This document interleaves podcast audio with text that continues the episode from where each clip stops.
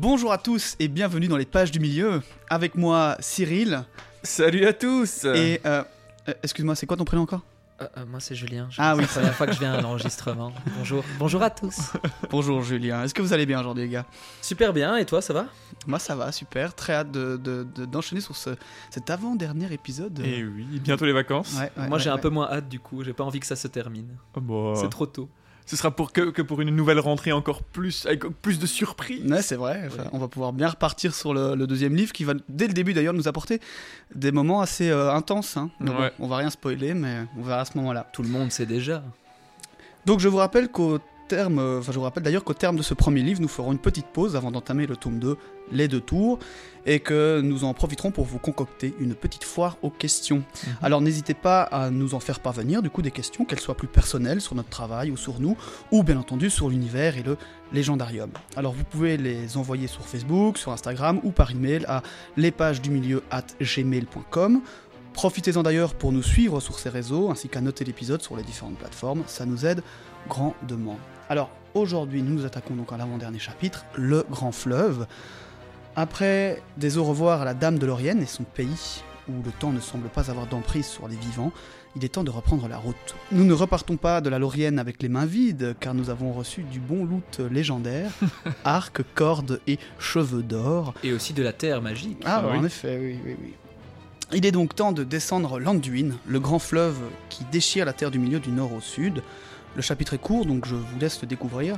Tout ce que je dirais de plus, c'est que nous aurons dans cette rivière un invité surprise, et promis, ce ne sont plus des théories farfelues.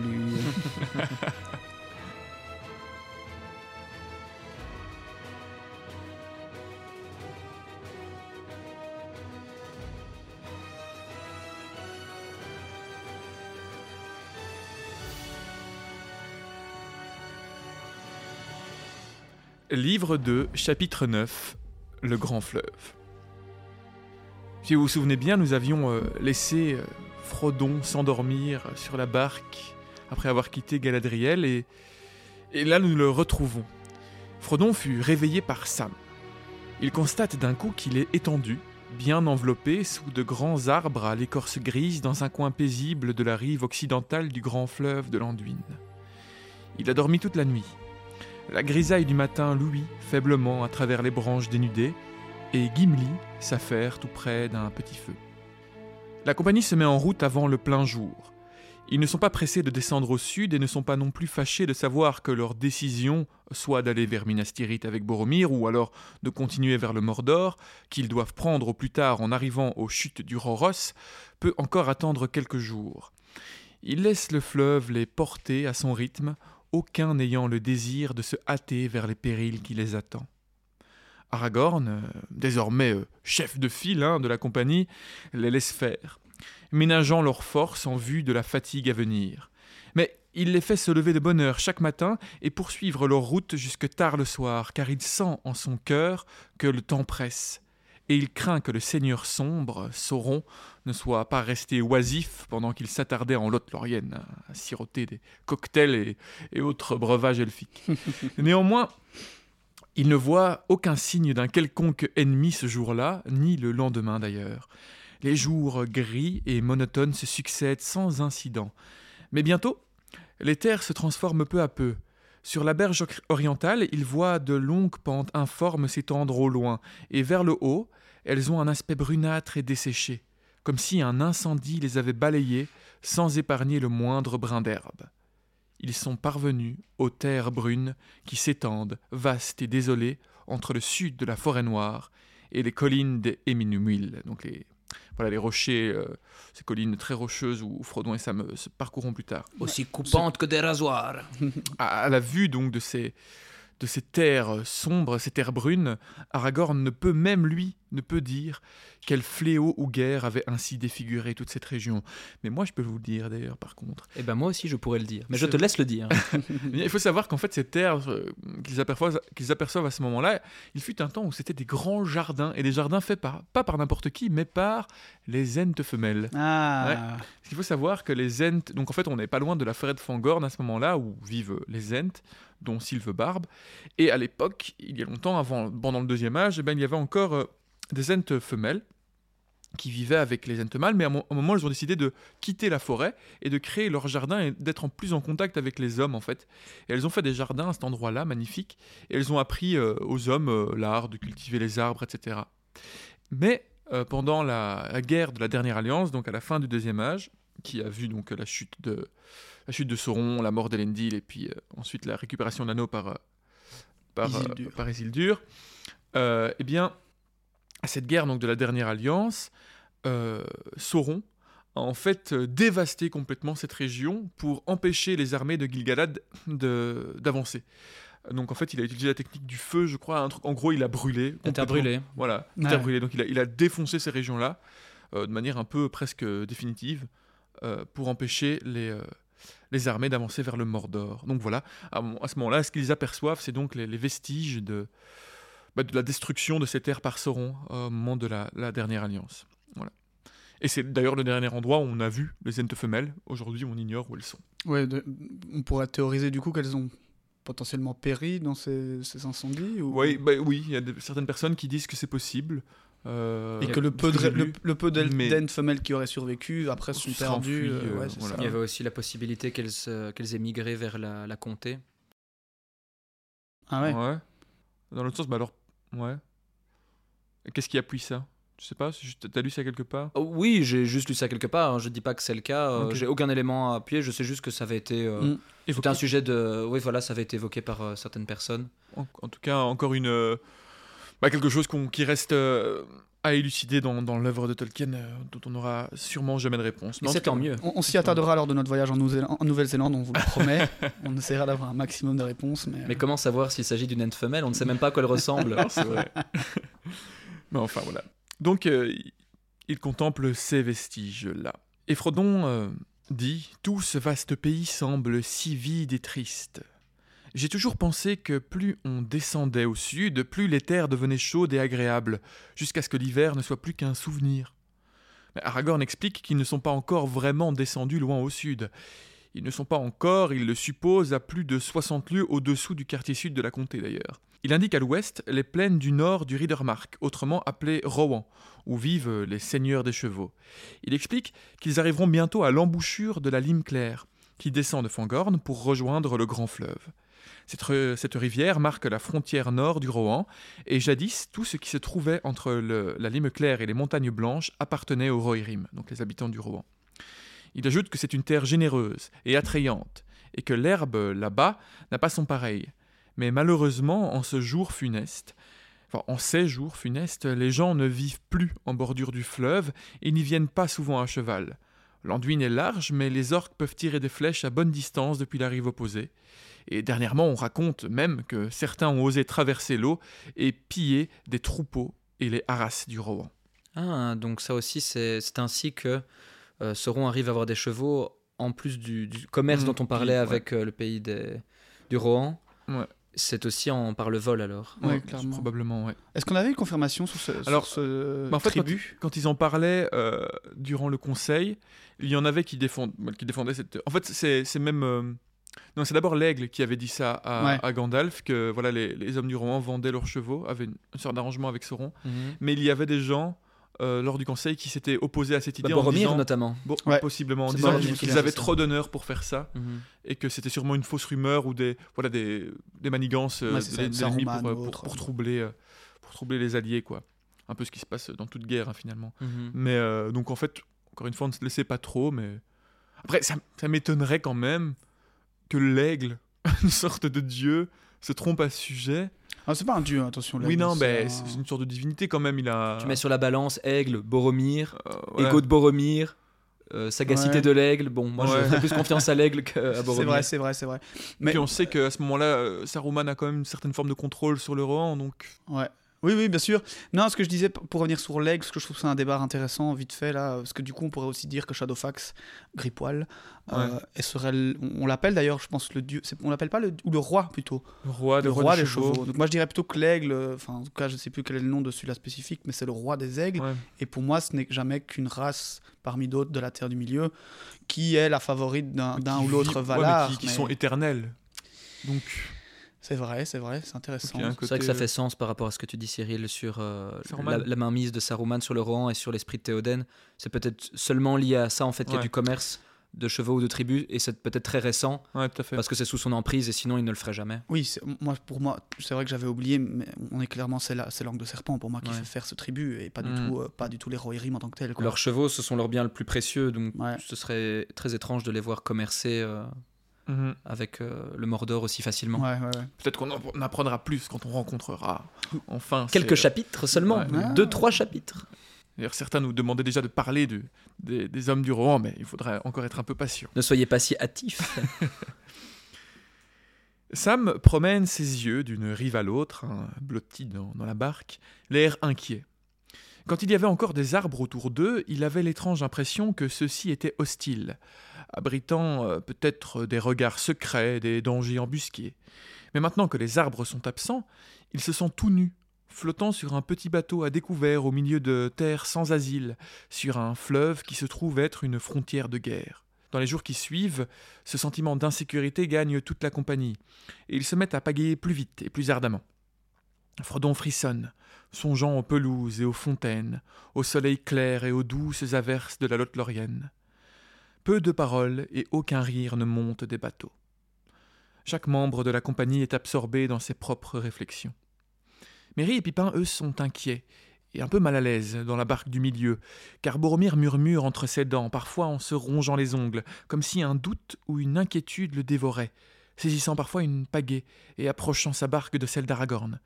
Pipin peut parfois voir s'allumer une étrange lueur dans son regard au moment où il dévisage Frodon dans l'embarcation devant lui. Voilà les premiers prémices de la tentation. euh, Ah oui, mais là, sa Boromir. tentation est très forte. Hein, Ouais. euh, visiblement, parce qu'elle met carrément mal à l'aise Merry et Pipin. oui, Ouais, et au point de se rapprocher de la barque, presque comme s'il n'avait plus qu'à Ouais. tendre la main pour s'emparer de l'anneau. Mais du coup, on sait tout ce qui va se passer dans, dans un chapitre. Il, il Mhm. va du, du coup, hein, voilà, Tenter, mais il n'y a pas eu beaucoup. Tu- Enfin, c'est seulement les premiers prémices, alors que. C'est ça.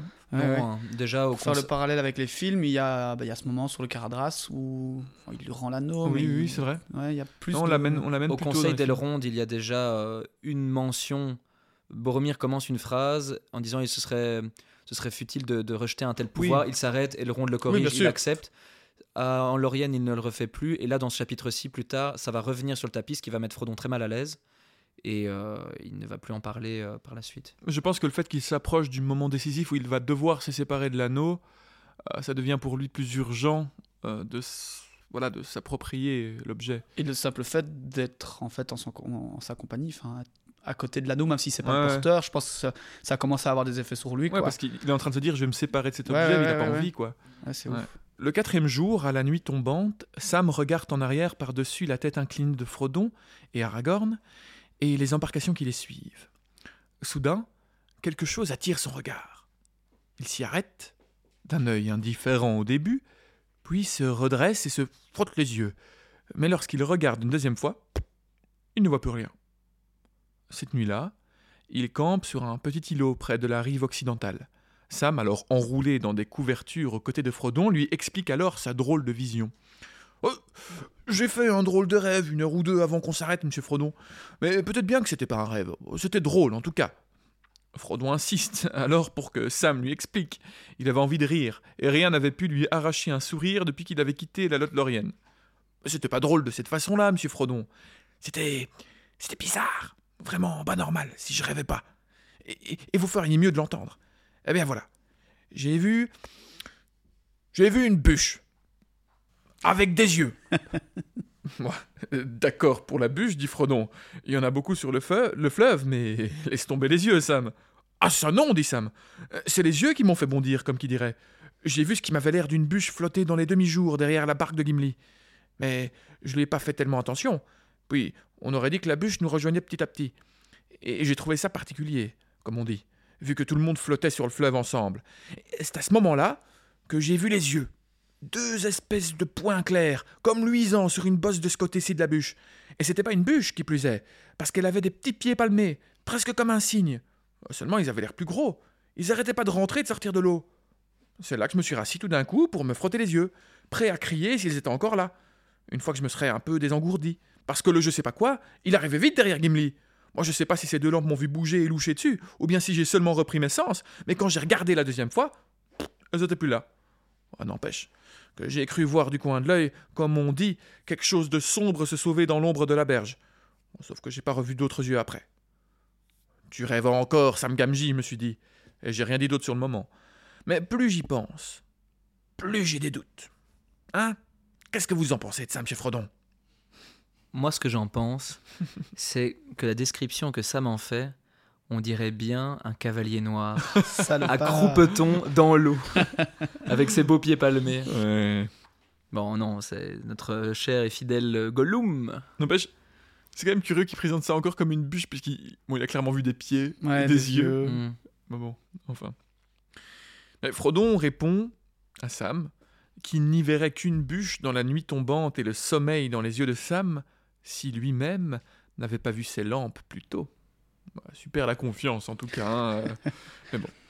Il avait effectivement vu ces deux lampes avant qu'ils n'arrivèrent en Lorienne. Il avait vu une étrange créature grimper dans l'arbre de la nuit où ils avaient dormi en haut des cimes accompagnés des elfes.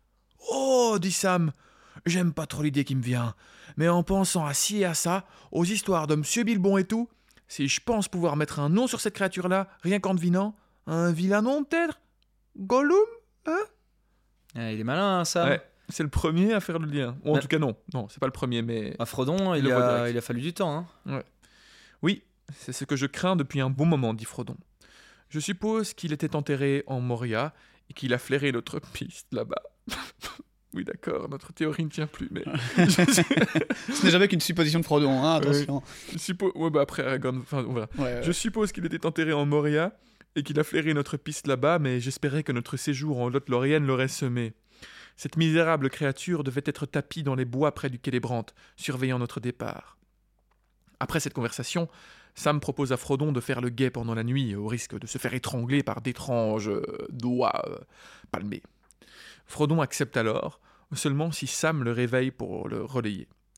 Mais au beau milieu de la nuit, Frodon est tiré d'un sommeil profond et noir, trouvant Sam en train de le secouer. Tout en chuchotant, il lui explique qu'il a cru entendre des petits clapotis et une sorte de reniflement. Frodon se redresse alors, enveloppé dans ses couvertures, luttant contre le sommeil. Des minutes ou des heures passent lentement, mais rien ne se produit. Frodon est sur le point de céder à la tentation de se recoucher lorsqu'une forme sombre à peine visible flotte jusqu'à l'un des bateaux amarrés. Une longue main blanchâtre se laisse faiblement distinguer, sortant de l'eau et agrippant le plat-bord. Deux yeux, semblables à deux lanternes, regardent à l'intérieur, jetant une froide lueur. Puis, il se tourne vers Frodon, assis sur l'îlot. Ils ne doivent pas être à plus de quelques pieds, et Frodon entend le doux sifflement d'une inspiration. Il se lève, tire d'art du fourreau, et se tient face aux yeux. Aussitôt, leur lumière s'éteint. Il y a un autre sifflement suivi d'un plouf, et la bûche sombre s'élance dans le courant et disparaît dans la nuit. Aragorn remue alors dans son sommeil, se tourne et se redresse soudain. Qu'est-ce que c'est? murmure-t-il, se levant d'un bond et allant trouver Frodon. J'ai senti quelque chose dans mon sommeil. Pourquoi avez-vous tiré votre épée? Gollum, répond Frodon, ou du moins je le suppose. Ah dit Aragorn. Vous avez donc repéré notre petit galopin Voilà depuis l'entrée de la Moria qu'il galope après nous. hein. Donc voilà. En fait, tout le monde est au courant, mais personne ne se le dit. c'est- Ouais, c'est ça. Et ouais. surtout, voilà, cette phrase qui clôt définitivement notre pauvre théorie d'un Gollum qui sera là plutôt dans l'aventure. Aragorn qui l'a remarqué depuis l'entrée de la Moria. Mais qu'est-ce qu'il faisait Et- en, Moria? Il essayait de rejoindre la comté pour Il est, attraper resté l'anneau. bloqué, ouais. il est resté bloqué par la porte Ah. fermée de la Moria, en fait. Ah oui, parce qu'il venait de l'autre côté. un mois. Ouais. Un mois devant cette porte. Ça, j'avais déjà vu quand on avait été vérifier notre Mhm. théorie, qu'il est dit clairement qu'il était bloqué. On imaginait que peut-être euh, peut-être que c'était une erreur ou quoi. mais Ouais. bon, voilà, on sait aussi. Puis Aragorn, euh, je fais confiance à Aragorn, si- s'il avait dû le remarquer plus tôt, il l'aurait remarqué plus tôt. Hmm. Donc euh, il était probablement pas du tout là lors de cette forme à croupeton. Elle nous a retenu longtemps, voilà. J'espère que pour ceux qui, qui y trouvaient un intérêt, ce n'est pas trop triste. En tout cas, moi, je- À part vous deux, plus personne n'y trouvait d'intérêt. arrête. je suis sûr que des dizaines d'auditeurs trouvaient ça intéressant. Non, ils avaient déjà fait leur deuil de cette euh, médiocre idée. Oh, le mec, quoi, alors que t'étais un, un, un grand défenseur de cette idée. Oui, mais deux épisodes après, j'ai changé d'avis. Ok. En tout cas, Aragorn continue donc. euh, Voilà depuis l'entrée de la Moria qu'il galope après nous en parlant de Gollum. Et il ne nous a pas lâchés d'une semelle jusqu'à la Nimrodel. Depuis que nous allons sur l'eau, il se couche sur une bûche et il rame en s'aidant des pieds et des mains. J'ai essayé de l'attraper une fois ou deux la nuit, mais il est plus rusé qu'un renard et aussi visqueux qu'un poisson. J'espérais que le voyage sur le fleuve le viendrait à bout de lui, mais il est trop bon nageur. Nous devrons essayer d'aller plus vite demain. Allongez-vous maintenant. Je vais monter la garde pour le restant de la nuit. J'aimerais bien mettre la main sur ce scélérat. Il pourrait nous être utile. Mais si je ne réussis pas, il faudrait essayer de le semer. Il est très dangereux. Sans parler d'un meurtre de nuit pour son propre compte, il pourrait alerter tout ennemi rôdant dans les parages et le mettre sur nos traces.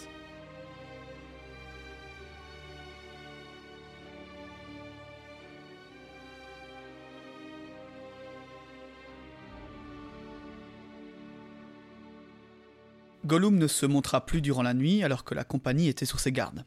Ils suspectèrent qu'il faisait part d'une prudence accrue. Ils gardèrent une vitesse rapide et constante, se reposant le jour et naviguant la nuit. Sept jours passèrent sans incident. Le temps était continuellement gris, mais lors du coucher de soleil, un jour, Sam aperçut à l'horizon des étangs baignés de lumière jaune et vert pâle. Il fronça les sourcils. Alors j'ai fait des petites recherches pour savoir ce que ça pourrait être, et j'avoue que je ne sais pas.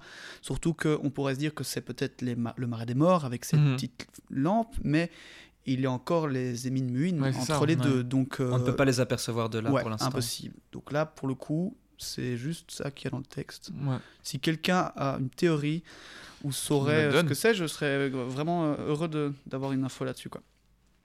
Le lendemain, le pays se mit à changer. Les berges devenant beaucoup plus hautes et rocailleuses, puis un pays de collines ou encore des fourrés d'aubépines. Ils approchaient des émines muines, une masse de montagnes dont beaucoup prenaient la forme de grandes cheminées, au-dessus desquelles volaient de nombreux oiseaux noirs. Aragorn se demanda si Gollum n'avait pas joué un mauvais tour et que la nouvelle de leur arrivée n'était pas désormais connue de tous. Plus tard, ils aperçurent un grand aigle qui chassait, et ils n'y virent aucun bon présage. Nous ne partirons pas avant qu'il fasse complètement noir, dit Aragorn. La huitième nuit arriva. Aragorn annonça un nouveau voyage de nuit. Il connaissait moins cette partie du fleuve jusqu'au rapide de Sarngebir. Et même si, selon ses calculs, les rapides sont encore loin, cette partie de la rivière n'en reste pas moins dangereuse et il faudra être vigilant. Sam avait pour mission de surveiller les eaux, placées dans le bateau de tête.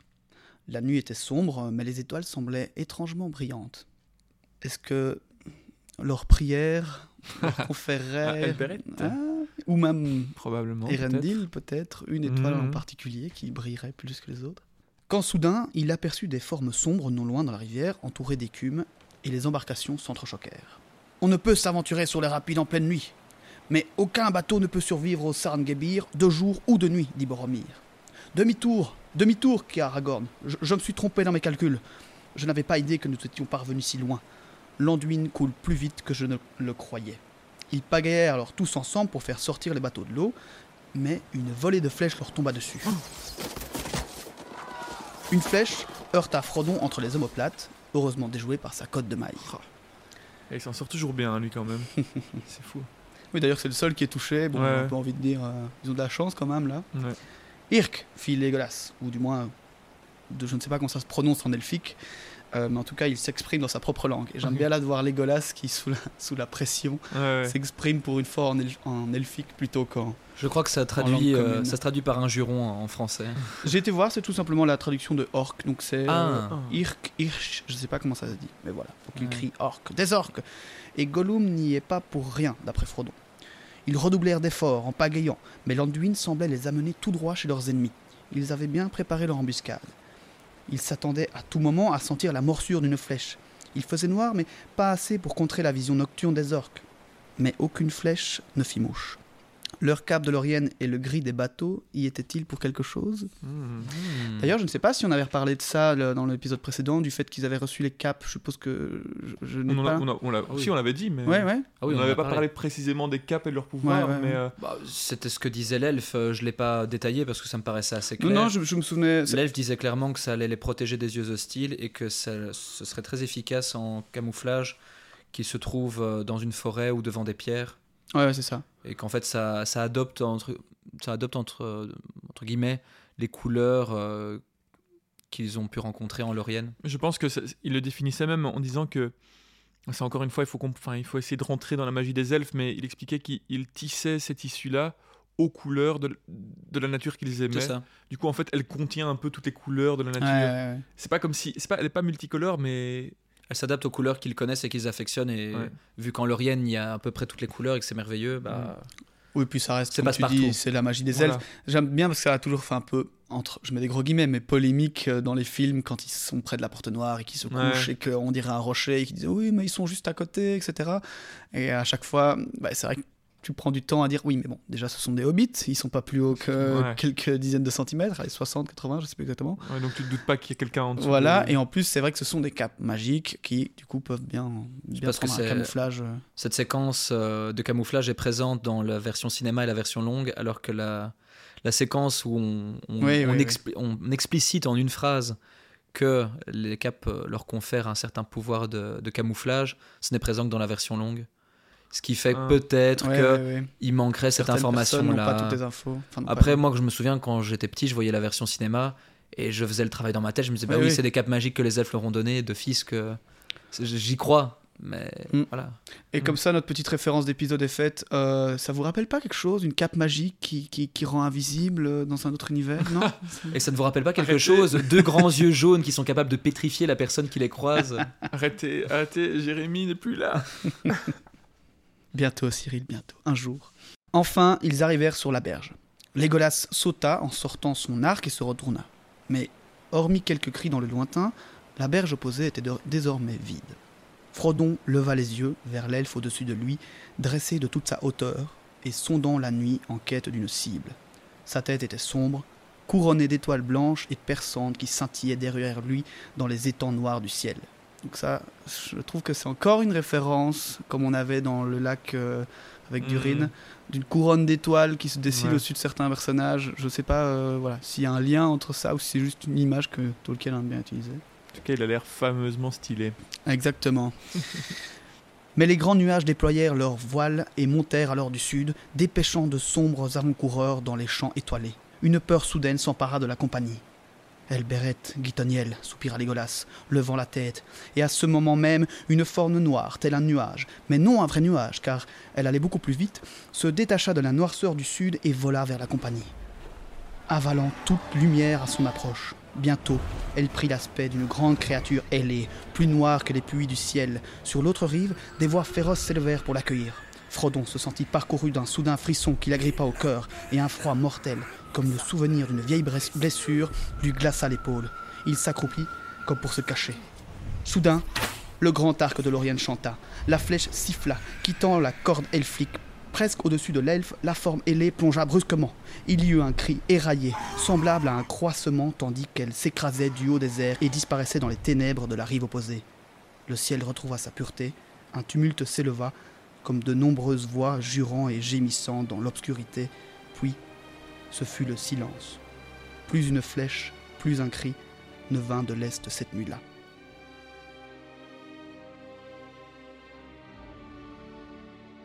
Donc Legolas vient d'abattre euh, un des, euh, une des montures des Nazgûl. Une ombrellée, ouais. Ouais, clairement. Incroyable. Bah, il est dispo, donc ils savent pas encore ce que c'est à ce moment-là. Non. Mais bon, évidemment, évidemment, le fait que Frodon est, est mal. euh, Mais est-ce que du coup il y a un, un- enfin un des cavaliers noirs euh, dessus euh, Est-ce que ou c'est juste l'ombre qui, moi, je crois qui qu'il y a un fait mal à cavalier noir sa- dessus. Oui, c'est ça. hein. Bah oui, parce que sinon il aurait pas mal. Ouais. C'est pas, c'est Hmm. pas la créature qui va lui faire mal. D'ailleurs, d'ailleurs, ça fait déjà plusieurs épisodes qu'on a cette ombre ailée qui passe, je crois, hein non Non. Ah c'est non, la non, c'est la première fois Bah non, Ah, on était en ouais, Laurienne ouais, ouais. avant, donc euh, les deux derniers c'est la épisodes. toute première fois qu'il la Ouais, croise. mais c'est vrai, tu as raison, vu qu'en plus on parle vraiment d'ombre et pas juste d'une créature ailée, donc c'est le Nazgûl. Bah, il le voit pas parce qu'il est au-dessus, donc il voit pas ce qu'il y a dessus. Et que c'est en plus c'est en pleine nuit. Mais Frodon n'aurait pas mal s'il n'y avait pas un Nazgûl. Donc. Ouais, non, c'est moi, c'est ce que je me dis. Mais... Oui, et puis je confonds avec ma lecture récente de- du 2 et du 3 où il y a Ouais, beaucoup des ombres ailées Ah oui, qui oui, passent. euh, Ah, je m'étais trompé, alors. Théoden et compagnie. Moi j'avais parlé. Oui, ils reviennent euh, plus tôt que prévu. Ils hein. reviennent plus tôt que prévu. Je- J'avais annoncé qu'on ne les reverrait pas avant le retour Mais- du roi, mais c'est peut-être une erreur. Mais eux ne se rendent pas compte qu'il y a un Nazgûl. Non, certes. Puisque. Puisqu'ils ne le voient pas. Ouais, mais ouais. ils voient simplement l'ombre. Mais ils sont passés Euh, à deux doigts de les, les rattraper, hein, du coup. Encore une fois, ça s'est joué à pas grand chose. Bah, un Legolas trop stylé qui décoche une flèche en pleine nuit. Ch'ta à fond, ben on va en reparler rapidement, mais comme je l'ai pas résumé tout le, le gros- le long dialogue qu'ils avaient, en, en tout cas Euh, juste après ce que je vais lire ici, ils vont en discuter, ils savent pas. Gimli propose un Balrog, il fait non, non, pas possible, les Balrogs n'ont pas d'ailes, etc. Et, Gimli, euh, allez, va, va te coucher, Gimli. T'es ouais, bien non, gentil, mais tes théories, tu les et, gardes. euh, et donc ils ne savent pas. euh, mais ils, ils ont tous la supposition que c'est évidemment une créature euh, maléfique euh, d'un nouveau genre, si je peux dire. Et Gimli le félicite d'ailleurs, même. euh, il félicite les. Alors, ils remontèrent quelque peu le courant et établirent un campement, sans feu, évidemment. Loué soit l'arc de Galadriel et la main et l'œil de Legolas, dit Gimli, tout en mastiquant une gaufrette de lambasse. Et non pas, ça ne compte quand même que pour un. C'était un formidable tir à l'aveugle, ça, mon ami. Mais qui saurait dire ce qu'il a touché répondit Legolas. Voilà. Et c'est là qu'ils discutent et qu'ils échangent, mais ils ne savent pas. Donc voilà. Legolas a su toucher le cœur de Gimli. Avec, Avec son une flèche, une flèche de Cupidon, si je puis dire. Personne n'avait la réponse à cette question, mais la chute de la créature avait semé le désarroi chez l'ennemi. C'est incroyable quand même. Est-ce qu'il l'a tué ou juste fait chuter? Ouais, ouais, ouais, ouais, ouais. Ouais, C'était question, mais en tout cas. euh, un- un- un- scène incroyable en vrai. Ouais, ouais, trop bien. Vous comprenez scène. pourquoi j'ai voulu garder les, les Oh, deux, trois petits magnifique. paragraphes. euh, C'est magnifique, faut imaginer tout le, tout le bazar là en pleine nuit, des orques qui les attaquent, une ombre qui passe au-dessus, une flèche qui se déclenche. Les- Ah, Imagine surtout Frodon qui regarde Legolas, qui vient de sauter. Il a remarché 2-3 mètres sur la rive pour être un peu plus en hauteur. Il a pris son arc et il a fait et il dit juste Elbereth Giltoniel. Et hop, et il en a bas. Donc, euh, alors là, c'est pas vraiment la fin de ma partie, mais j'ai pas tout tout résumé. C'est juste que je voulais parler un petit peu avec vous. En fait, après, euh, Sam va regarder la lune. Et il va dire mais c'est drôle, j'ai l'impression que la lune n'est pas la même que dans la comté, elle est passée Ah oui, oui. voilà, et euh, enfin ces, ces croissants sont passés beaucoup plus vite. Et donc ils vont un peu échanger, comme on en avait parlé récemment. Sur ce qui se passe quand ils sont en Euh, Lothlorien. Voilà, c'est ça. Et en fait, ils expliquent, mais oui, c'est vrai que le temps en Lorienne, euh, c'est pas qu'il s'arrête, mais qu'il n'a pas de- d'effet sur les gens. Euh, donc voilà, ils vivaient. Euh, Ouais, et moi ce passage m'a m'a- m'a aussi inter- interloqué parce que j'ai- en fait même ce qu'ils disent, il me semble, c'est que donc et et cette conversation donc euh, c'est ça entre Aragorn, Sam euh, Ouais. par rapport à et leur, Frodon. à leur temps parce que oui c'est ça, Sam voit la lune et il dit c'est pas possible que la lune soit enfin, ce soit déjà une nouvelle lune.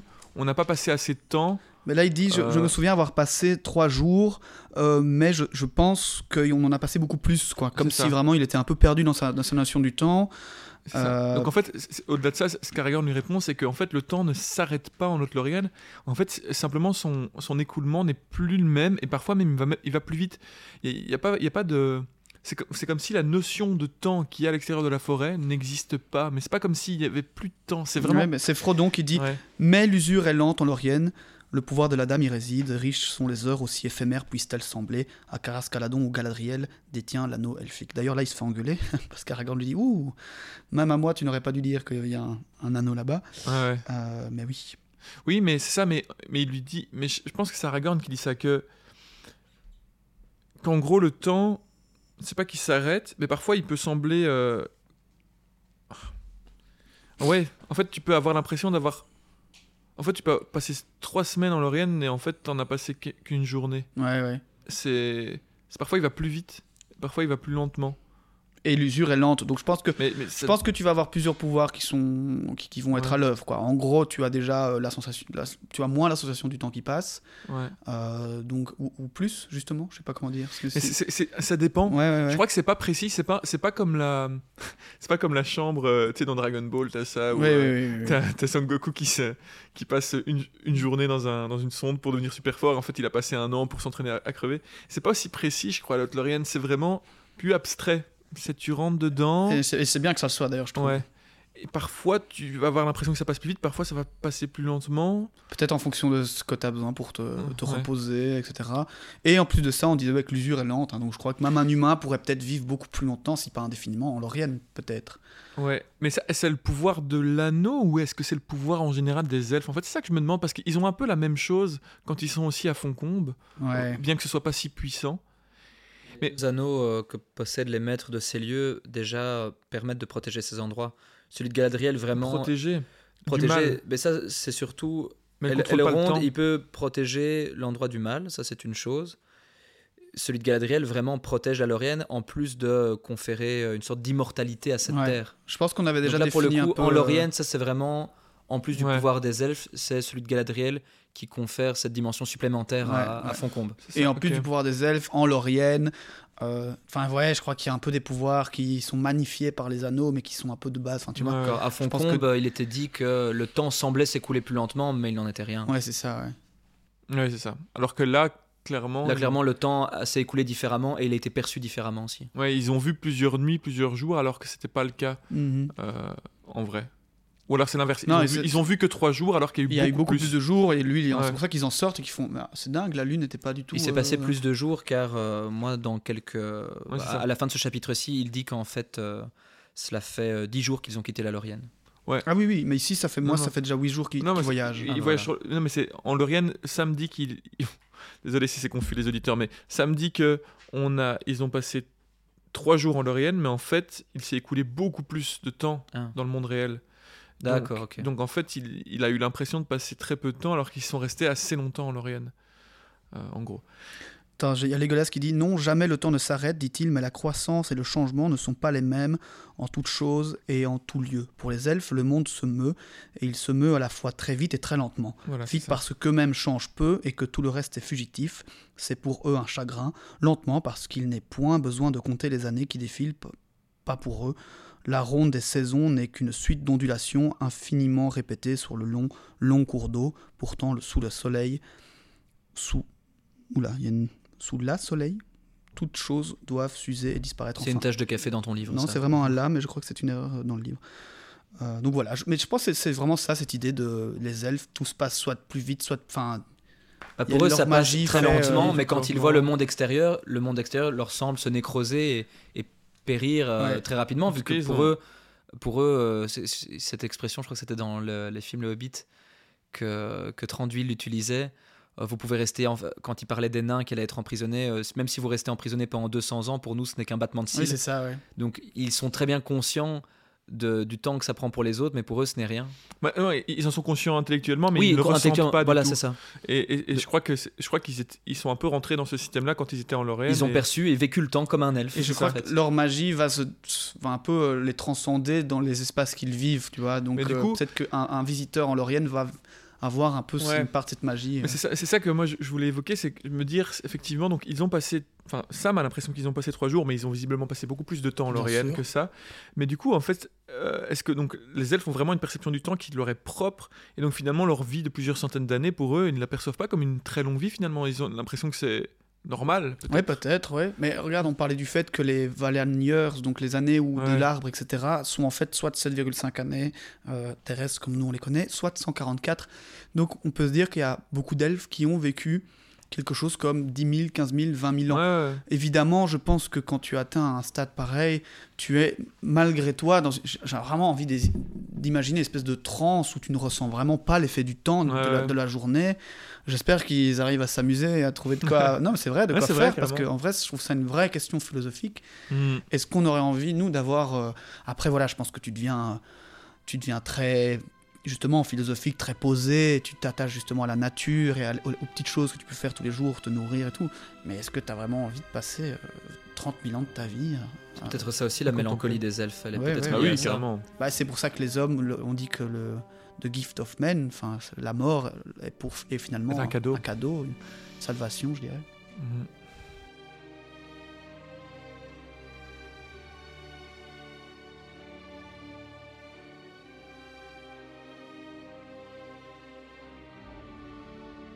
La nuit passe sans aucun bruit pour nos compagnons, tapis au fond de leur barque.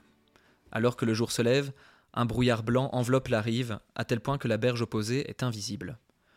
Je ne peux pas sentir le brouillard, dit Sam, mais celui-ci semble heureux. Peut-être pourrons-nous ainsi partir sans être vus de ces maudits gobelins. Peut-être, dit Aragorn, mais nous aurons de la peine à trouver notre chemin si le brouillard ne se lève pas un peu par la suite, et il nous faut bien arriver à l'Emin Muil. À ces mots, Boromir s'oppose à Aragorn quant à la route à suivre. Il remet sur le tapis l'idée d'amener tout le monde à Minas Tirith, ce qui déplaît aux rôdeurs, car rien n'est encore décidé. Ils ne se sépareront de leur barque qu'au moment opportun, et Aragorn tient bien se tenir sur le haut siège d'Amon-Hen pour contempler les alentours et céder dans sa prise de décision. Boromir résiste longtemps à ce plan, mais quand il devient clair que Frodon suivra Aragorn n'importe où, il cède. Il n'est pas dans la manière des hommes de Minas Tirith d'abandonner leurs amis dans les moments difficiles, et vous aurez besoin de ma force si jamais vous devez atteindre le Tindrock. J'irai jusqu'à la haute île, mais pas plus loin. Arrivé là, je retournerai vers chez moi, seul, s'il doit en être ainsi. Et il ne croit pas si bien dire, car il rentrera seul chez lui, mais mort. Ça c'est fait.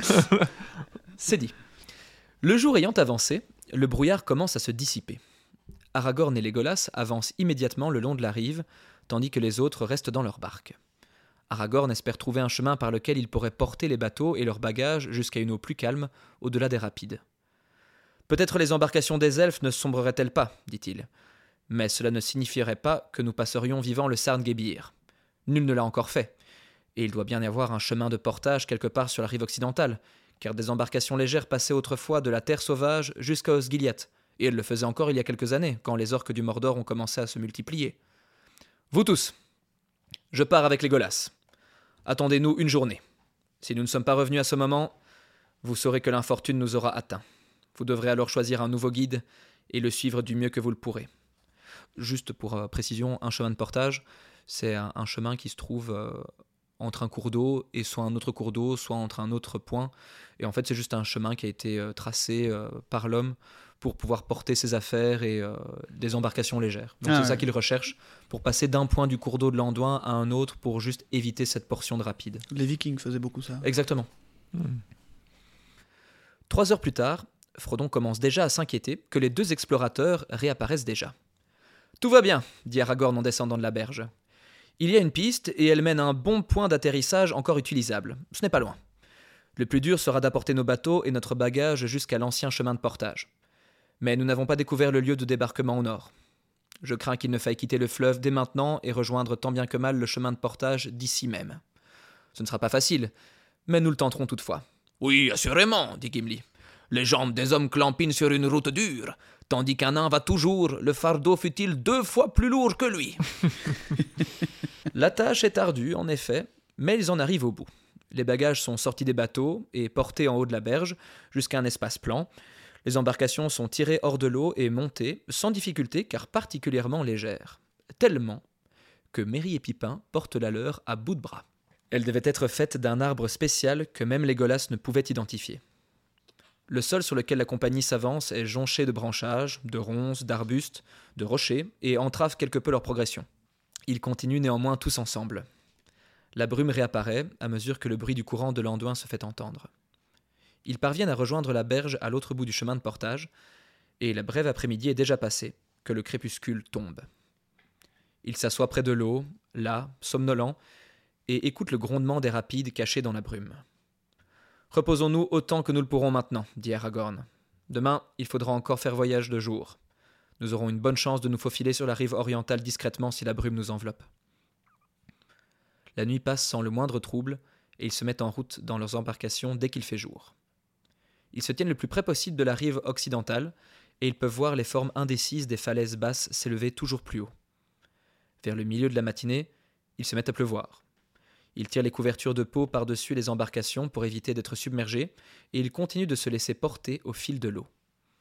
À travers le rideau gris de la pluie, ils ne voient pas grand-chose.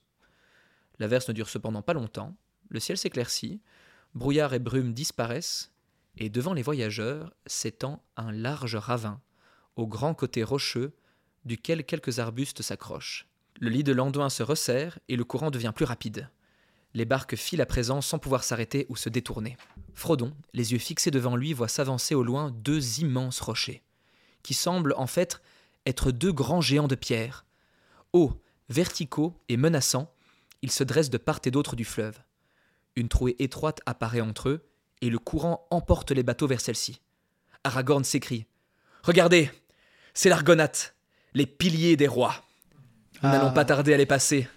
Depuis toujours, je souhaite contempler les rois de jadis, mes ancêtres. À mesure que Frodon est emporté vers eux, les grands piliers s'élèvent comme des tours à sa rencontre. Il voit à présent qui elles sont. Sur de grands socles fondés dans les profondeurs des eaux se dressent deux grands rois de pierre qui contemplent sévèrement le nord.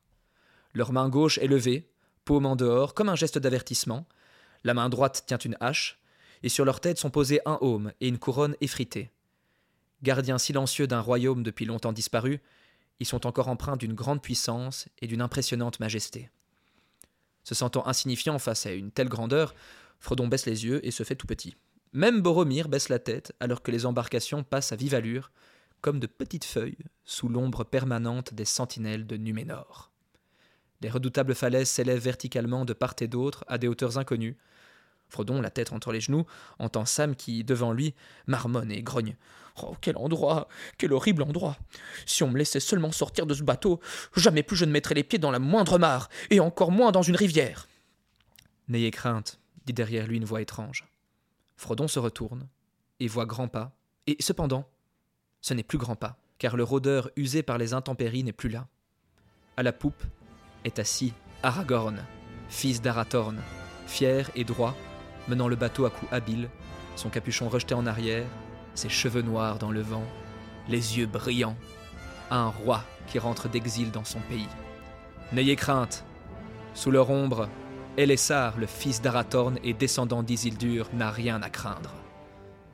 Et eh bien voilà, en fait, c'était ce moment-là que je recherchais quand on avait rencontré Aragorn euh, à Brie. Mhm. Je me demandais, et je l'avais verbalisé, quand allait se situer le moment où enfin les hobbits allaient arrêter de l'appeler grand-pas, Ouais. si ce n'est affectueusement, mais qu'ils allaient vraiment reconnaître en lui euh, le roi. Et ben voilà, c'est ce moment-là. La lumière s'évanouit alors de ses yeux, et il parle pour lui-même. Si seulement Gandalf était là. Combien mon cœur soupire après Minas Anor et les murs de ma propre cité. Mais où irais-je à présent? Les deux géants de pierre passés, les eaux resserrées s'étalent à présent en un long lac ovale, le Nen Itzoel, bordé par des collines grises escarpées aux pentes couvertes d'arbres. De l'autre côté, à l'extrémité sud, s'élèvent trois cimes. Celle du centre se dresse un peu en avant et à l'écart des autres îles, au milieu des eaux, autour de laquelle le fleuve lance des bras pâles et miroitants. Distant, mais profond, venait comme un roulement de tonnerre entendu de très loin. Voyez le Tol brandir, dit Aragorn, désignant au sud le haut pic. Sur la gauche se dresse l'Amon Lo, et à droite, c'est l'Amon N, les collines de Louis et de la Vue. Du temps des grands rois, il y avait à leur sommet de hauts sièges, et une garde y était établie. Mais on dit qu'aucun pied d'homme ou de bête n'a jamais foulé le Tol brandir. Avant que ne tombe l'ombre de la nuit, nous y serons. J'entends la voix éternelle du Raoros qui nous appelle. Les compagnons prennent alors un long moment de repos, se laissant porter par le courant qui coule au milieu du lac. Ils se restaurent un peu, puis reprennent leur pagaie pour presser l'allure. L'ombre gagne les pentes des collines à l'ouest, et le soleil devient rond et rouge. Par-ci par-là paraissent quelques étoiles embrumées. La nuit s'étend déjà sur les eaux courantes quand les voyageurs parviennent enfin sous l'ombre des collines. Le dixième jour de leur voyage touche à sa fin. La terre sauvage se trouve désormais derrière eux. Ils ne peuvent aller plus loin sans choisir entre le chemin de l'Est ou de l'Ouest. La communauté de l'anneau se trouve devant la dernière étape de sa quête.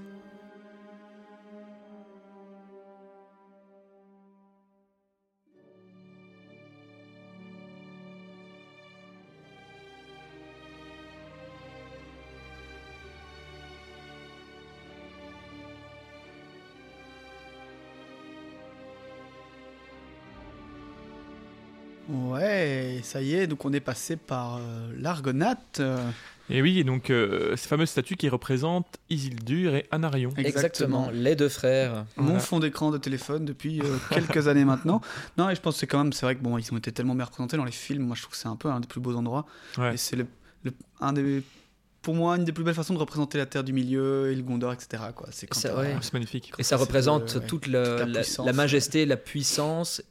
Ça paraît euh, en même temps appartenir à un univers fictif et en même temps ça a l'air tellement réel. Ouais. Ouais. On pourrait vraiment croire qu'il y a deux statues qui ont été creusées parce que si c'est très très bien fait dans le film. Mm. Ou si tu regardes bien dans l'arrière-plan, tu vois en fait la carrière qui se trouve juste à côté des deux statues, Ah que ça a été creusé en fait dans la roche.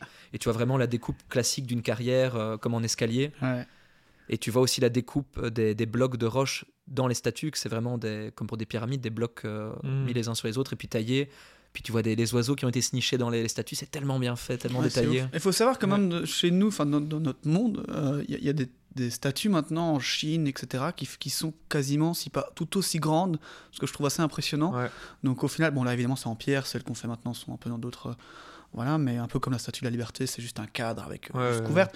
Mais, euh, mais voilà, du coup, c'est vrai, comme on se dit, ça a l'air fantastique, et au final, on en a aussi aujourd'hui, mais Bah, ça fait penser à- au colosse de. cause de Rhodes, Oui, mais, euh, colosse de de Rhodes, Rhodes, pardon. qui enfin, qui- On ne sait pas s'il a vraiment existé, mais. On sait pas, on théorise, ouais, on sait pas Mais, exactement. euh, Donne mais- envie d'y croire en tout cas. Ouais. Ouais, je pense que c'est possible, hein, en vrai. euh, Il y a même théoriquement les deux endroits où les deux pieds au- sur, sur le port, Ouais. Pieds de la statue auraient été déposés.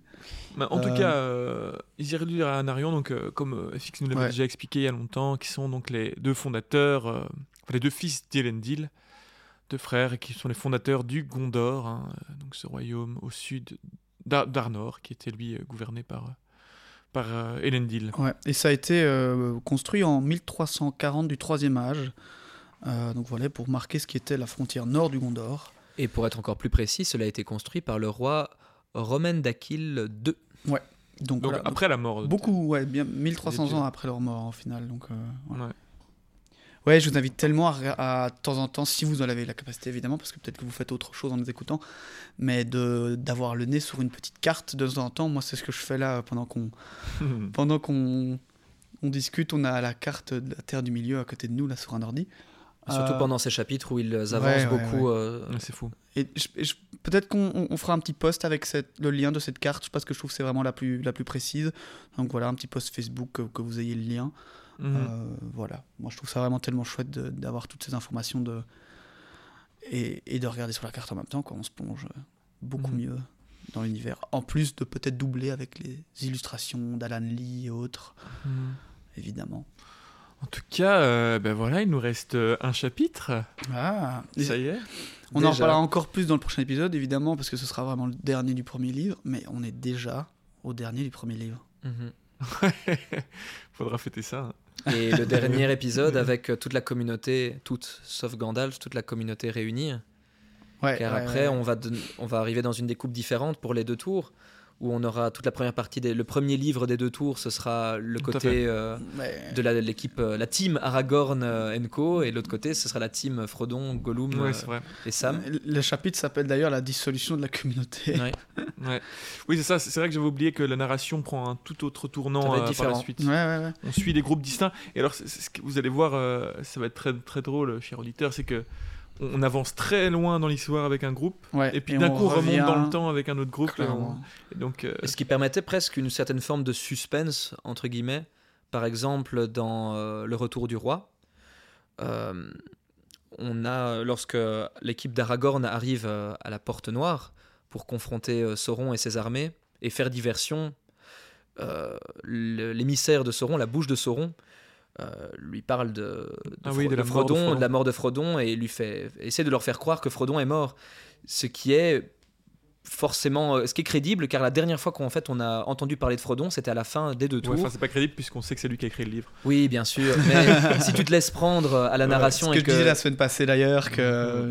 si tu te laisses prendre à la narration en tout cas tu Ouais. pourrais te dire effectivement peut-être que Frodon est mort parce que la dernière fois que j'ai entendu parler de lui il était capturé par des orques on me disait qu'il était vivant et seulement paralysé mais je ne sais pas ce qui s'est passé parce que là ça fait déjà plusieurs Mhm. jours voire semaines donc Ouais, que lui est-il arrivé? Du coup, ça va nous, on va du coup être avec les mêmes personnages pendant pas mal d'épisodes. En fait, Euh, Ouais, tout à ça fait. va être un autre, ouais, un autre, une autre façon de raconter le récit, une autre façon de. Enfin, tu vas me dire, on est là ici, on est toujours aussi avec les mêmes personnages hein, pendant. Mais, mais là, je veux dire, on va être que Ouais, avec certains d'entre eux pendant peut-être, pendant peut-être deux trois mois, quoi, du coup. moi c'était un facteur qui m'avait un peu dérangé du coup euh, dans ma lecture au début du 2 après ça allait Ben, je Parce qu'au dois- final c'est mon préféré les deux tours ouais. Mais le Oui, début, c'est qu'il y a des chapitres où j'avais envie de pouvoir un peu revenir sur Frodon et Sam pour changer de point de vue. Parce que toutes les histoires, c'était surtout Fangorn en fait qui m'embêtait. Le reste, ça allait. C'est ce que j'allais dire. J'avais juste envie de, de pouvoir un peu faire des allers-retours. Moi, j'avoue que le moment où on est revenu avec, euh, avec le reste de la compagnie, euh, enfin non, avec. Parce que je pense qu'il y a tout un moment où on est coincé dans Fangorn, mais c'est vrai que le moment où on retrouve Aragorn, etc., je trouve que là, ça repart un peu. Ça, ça s'accélère hein, parce Ouais, que la bataille du gouffre de Helm, ça se passe sur même pas 20 pages. Ouais, ouais, clairement. Moi, je trouve Ça les, très, très vite. les pires parties, enfin, personnellement, c'est euh, c'est quand même euh, dans le 3, tout, toute l'épopée de Frodon et Sam au Mordor. Ah ouais, toi, tu n'appréciais pas longue. Oh putain, je la trouve longue. Ah, moi Genre, j'adore. Il, il marche et c'est des, des pages et des pages entières de marcher dans de la cendre et du gris Mmh. et il se passe plus rien et juste ils marchent et ils sont fatigués et, froid. et Frodon a soif et Sam et Sam l'encourage et puis Frodon est pas bien et puis ils sont fatigués. Ah, mais c'est Ah ça ouais, qui est terrible justement, je trouve. Elle me saoulait cette partie là. Deux lectures. Ça rend tellement bien compte de toute l'errance et le, presque le plus dur en fait de leur, euh, leur voyage, c'est ce moment-là. Ouais, ouais, ouais. Ah oui, Ouais. bon, parce qu'en plus, ils sont, ils sont au bout. quoi. Est-ce que c'est ça le plus dur de leur voyage ou c'est plutôt résister euh, à la main euh, de Boromir ou Ouais, au séducteur Gollum qui essaie de Avec venir son mettre, petit pagne. de semer la zizanie dans ce, ce beau duo Mais en tout cas, on les, a- on les, on les...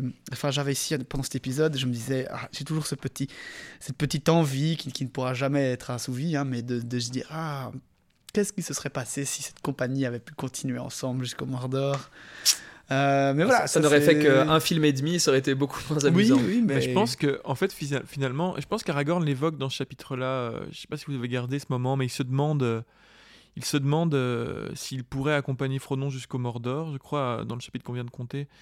Et, euh, et en fait, il se demande s'il serait utile à Frodon, parce que alors on se dit, bah oui, il est utile, c'est un super guerrier et tout. Mais J'ai fait- sucré cette partie, c'est moi qui l'avais. Ouais. J'ai retiré cette, euh, ce questionnement. Mais en fait, finalement, c'est une bonne question parce que le fait que Frodon et Sam arrivent à s'infiltrer jusqu'au Mordor, c'est parce, parce qu'ils que sont c'est deux seuls hobbits Mhm. et qu'ils seuls, sont des hobbits. Alors que s'il y avait un guerrier à côté d'eux ou une compagnie, Mhm. il serait fait spotter, mais à, à 1000 C'est km. c'est ce que je me disais en ayant, en Et, ayant euh, cette réflexion en plus, mais, mais ouais, ouais. C'est entre autres pour ça qu'il hési- il hésite encore si tardivement à accompagner Boromir à Minas Tirith, ou en tout cas plutôt suivre son, son destin de, de roi et de libérer les terres du milieu par la guerre plutôt que par la Mhm. destruction de l'anneau, parce qu'il ne voit pas trop en fait en quoi il peut aider Frodon concrètement, Mais non, à part le protéger du danger, il va lui en attirer peut-être plus qu'autre c'est chose. ça. Carrément. Parce que t'as- Sauron qui voit euh, l'héritier des îles dures qui se ramène dans son royaume, t'inquiète qu'il envoie toutes ses armées sur sa gueule, Ouais, ouais. et c'est fini. Et vu qu'il est un peu plus fier et qu'il cache moins son identité dans les livres, bah, on apprendra beaucoup plus vite que l'héritier euh, d'Elendil se balade euh, Ouais. vers le Mordor. Et Sauron, Ouais. il n'est pas bête, il va très vite faire le rapprochement. Bah donc c'est la fin de cet épisode avec notre cher Julien et charmant Cyril. Merci. On aura le plaisir de vous retrouver dimanche prochain pour le dernier chapitre, la dissolution de la communauté. Euh, donc voilà, venez avec vos armes et vos boucliers parce que ben, ça va chauffer. Oh, Ouais. pas encore, pas encore. Non, c'est vrai, pas c'est encore. pas encore. Il va surtout falloir euh, se prémunir de, de bûches et peut-être d'un bouclier pour repousser Boromir, mais à part ça, Oui, ah oui, c'est vrai que les combats du coup que- sont- la baston, c'est pour après. Ouah, Je pensais qu'on avait du coup la, la, Non, non, non. La tragédie d'un certain personnage dans le début de- du deuxième livre. Oui, la mort de Boromir. combat- Tu peux le dire. mais le les combats commençaient dans- à la fin du 1. Non, non, non, non. c'est vrai, c'est Voilà, vrai. le, le 1 se finit de manière Frodon assez quitte douce. déjà la, Ouais. la communauté, mais il n'y a pas encore de combat. En fait, ils vont rater les combats, contrairement au- dans le film où là, ils, ils passent à travers. Ouais, ouais, ouais. Ce qui fait que là, pour le coup, euh, le sort de Boromir lui est inconnu, mais ce n'est pas de sa faute. On ne peut pas dire qu'il a fui le combat. Non, non, bah non. Ce que Faramir lui reprochait presque, dans le film en tout cas. Ouais, mais si vous étiez un ami de Boromir, comment ça se fait que vous n'êtes pas au courant qu'il est mort Ouais, ouais. Ah ouais, c'est vrai que Frodon, là, t'as un peu chié dans la colle pour le coup. Et en même temps, on en vient d'en parler, mais il a pris la, meilleure décision pour, Ouais, ouais. pour sa mission, en tout cas. Mais comme, comme le disait Galadriel dans le chapitre précédent, les chemins du destin sont déjà sous leurs pieds, mais ils, pas, ils ne peuvent pas encore les voir. Ouais, ouais. Nice. Ah bah voilà, comme quoi le destin, euh, on en refait mention. Ah non, mais elle elle l'avoue complètement dans les chapitres. euh, maintenant, euh, il n'y a même plus de questions. On ne doit même plus parler de destin. hein. On prendra une petite cloche, et à chaque fois que la mention du destin est faite, de manière subtile ou pas, on, Non, mais on, la, vraiment, on la fera teinter, comme ça vous comprendrez Parce euh, qu'on dire. on- on n'a pas insisté sur chaque fois que le le destin est évoqué dans les chapitres avec Galadriel, mais c'est évoqué tout le temps. Et Ouais, vraiment, c'est elle, vrai. elle parle tout le temps des chemins du destin, des choses qu'ils ne, qu'ils ne savent pas encore, mais qui sont déjà écrites. ta, ta, ta, ta, Mhm. tout le temps. Ouais, à fond, à fond. Ben, en tout cas, on se retrouvera pour ce dernier épisode, euh, pour ce, ce livre. Euh, voilà, ce sera un épisode somme toute normal, euh, où on terminera ce- ce- cette partie du- de l'histoire. On essaiera peut-être de faire, euh, moi je propose de faire un petit compte rendu justement quand même du, du premier tome. Tout à fait. ouais, ouais, voilà, et de revenir un peu sur les thématiques et les théories euh, qui seraient... euh, Qu'est-ce qu'on en tire? Parce Voilà. que, euh, on- franchement, c'est la première fois qu'on on se plonge si fort, même nous trois. Ouais, ouais, clairement, ouais, Mhm. clairement, qu'est-ce qu'on en tire de, voilà, au final, de positif ou même négatif. Moi, je personnellement beaucoup de positifs, mais voilà, on, on reviendra un peu là-dessus. Peut-être qu'il y aura des petites chansons, des poèmes, je ne sais pas, j'ai pas encore lu, euh, enfin relu en tout cas le chapitre. Mais voilà, on rappelle bien sûr qu'il y aura la foire en question, donc n'hésitez pas encore une fois à vous envoyer toutes les, questions euh, que vous avez, que ce soit un peu plus sur, nous, sur l'équipe ou sur le légendarium. Euh, vous pouvez les envoyer sur notre page Facebook, sur notre page Instagram ou par euh, email à lespagesdumilieu at gmail.com. Et comme d'habitude, ben, suivez-nous ou notez l'épisode sur Spotify ou toute autre plateforme. Donc voilà, je vous dis à la semaine prochaine. J'espère que vous avez apprécié cet épisode autant que moi. À Elberet Giltoniel. Et à Salut. bientôt. Salut à tous.